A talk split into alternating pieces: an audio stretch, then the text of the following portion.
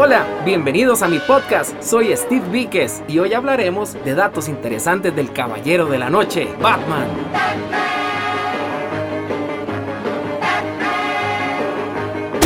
El personaje fue creado por el artista Bob Kane y el escritor Bill Finger y apareció por primera vez en Detective Comics en la edición número 27 en el año 1939, originalmente llamado Batman. El personaje también se conoce de varias maneras, como el cruzado con capa, el caballero oscuro, el hombre de acero, el magnánimo Superman y el mejor detective del mundo. La identidad secreta de Batman es Bruce Wayne, un rico playboy estadounidense, filántropo y propietario de Wayne Enterprises. Batman se originó a partir de un incidente de la infancia de Bruce, después de presenciar el asesinato de sus padres.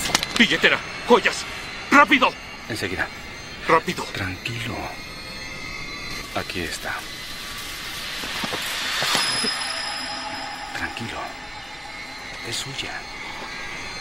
Ahora, tómela y váyase. Las joyas. Oiga.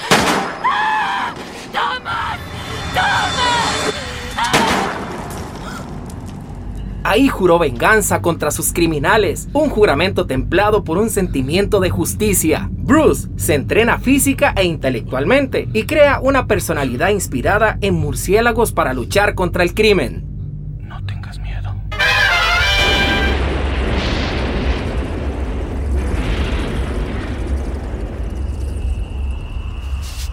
El personaje se hizo popular poco después de su presentación en el año 1939 y ganó su propio título cómic llamado Batman.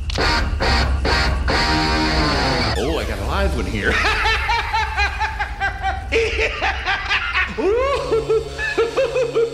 A sus 81 años, todavía sigue salvando al mundo de los villanos. La serie de televisión surgió en una fiesta en el año 1965 con el creador de la revista Playboy. Para celebrar su cumpleaños, organizó una fiesta temática sobre el héroe de la ciudad gótica. A la fiesta asistió el ejecutivo de la ABC, vio el éxito que tenían los actores disfrazados del cómic de Batman y Robin e inmediatamente se le ocurrió producir la serie Batman en el año 1966, el cual acapararía todo el éxito en las audiencias.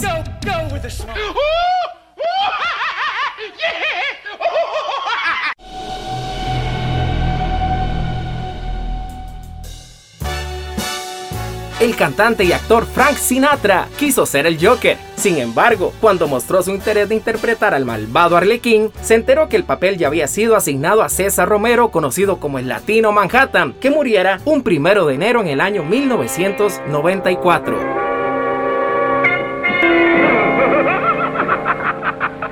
Y para fabricar este duplicador de llaves humanas, eh, tuve que hacer unos cambios brillantes y asombrosos.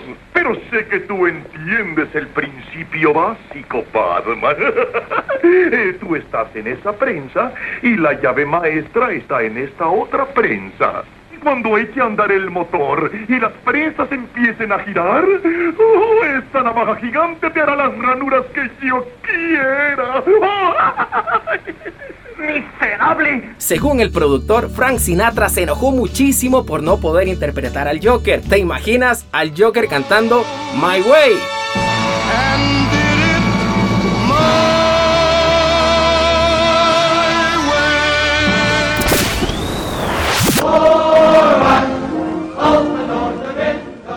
Conoció a Hitler, así como lo escuchás. El Caballero Oscuro apareció junto a Superman en una portada de un cómic arrojándole al dictador pelotas de tenis. En plena Segunda Guerra Mundial, esto era muy habitual en los personajes emblemáticos de cómics y dibujos animados que servían de propaganda para incentivar el apoyo de sus ciudadanos.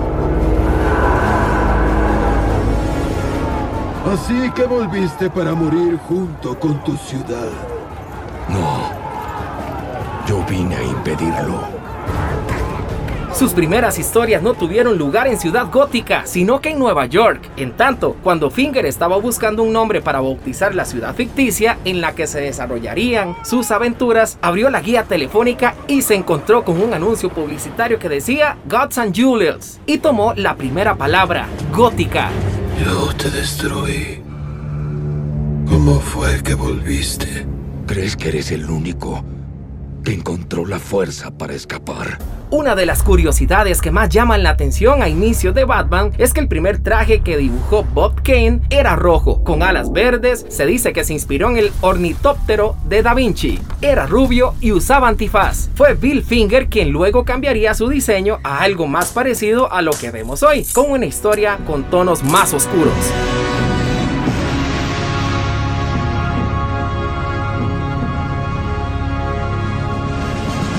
El nombre de Bruce Wayne fue inspirado en Robert de Bruce, rey de Escocia entre 1306 y 1329, y Anthony Wayne, un general de la Guerra de Independencia de los Estados Unidos. Su historia original fue un plagio. No es ningún secreto que Batman se inspiró en personajes de la literatura popular como Springle Jack, o del Pool como el zorro o la sombra.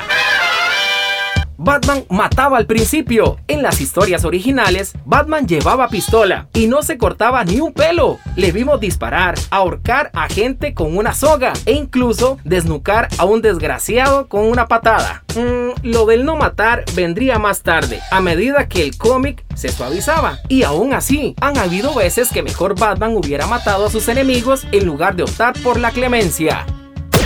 ¡Ayúdame, Batman! ¡Auxilio! ¿Qué ocurre, Robin? Contéstame. Robin solo iba a aparecer una vez. Efectivamente, Robin iba a ser un personaje de una sola vez. Los editores pensaban que Batman estaba bien como estaba. Esto es solo. Sin embargo, su primera aparición en Detective Comic número 38 en el año 1940 vendió todos sus tirajes. De ahí que el personaje quedara ligado a Batman ya de manera definitiva. Me he duchado ocho veces y aún me siento sucio. Nunca había visto tanta basura. ¿Qué te sucede, Alfred? ¿No te sientes mejor? ¿Qué me sucede, señor?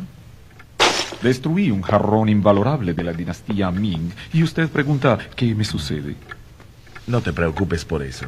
Lo descontaré de tu salario durante los próximos dos años. Oh. Está bien, señor. Alfred, ¿Sí? caíste por inocente.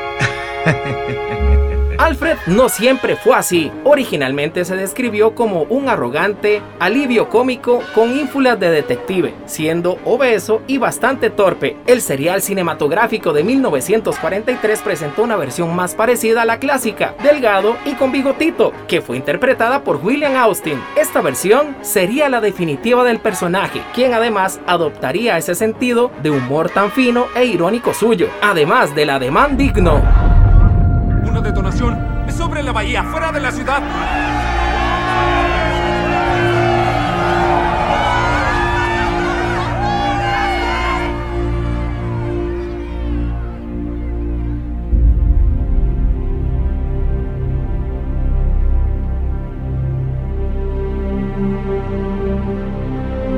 Veo una ciudad hermosa y a su gente brillante surgiendo de este abismo. Veo las vidas por las que sacrifico mi vida, pacíficas, útiles, prósperas y felices. Veo que voy a tener un santuario en su corazón y en el corazón de sus descendientes durante generaciones. Y te cuento una curiosidad, ¿sabías que Batman ha muerto un total de 11 veces? Y si no lo sabías, pues ya lo sabes. Espero te haya gustado toda la información. ¿Cuál es tu Batman preferido? ¿De cuál año? A mí me gustan un poco más los vintage. Soy Steve Víquez. Seguime para continuar juntos descubriendo datos ocultos de tus superhéroes favoritos.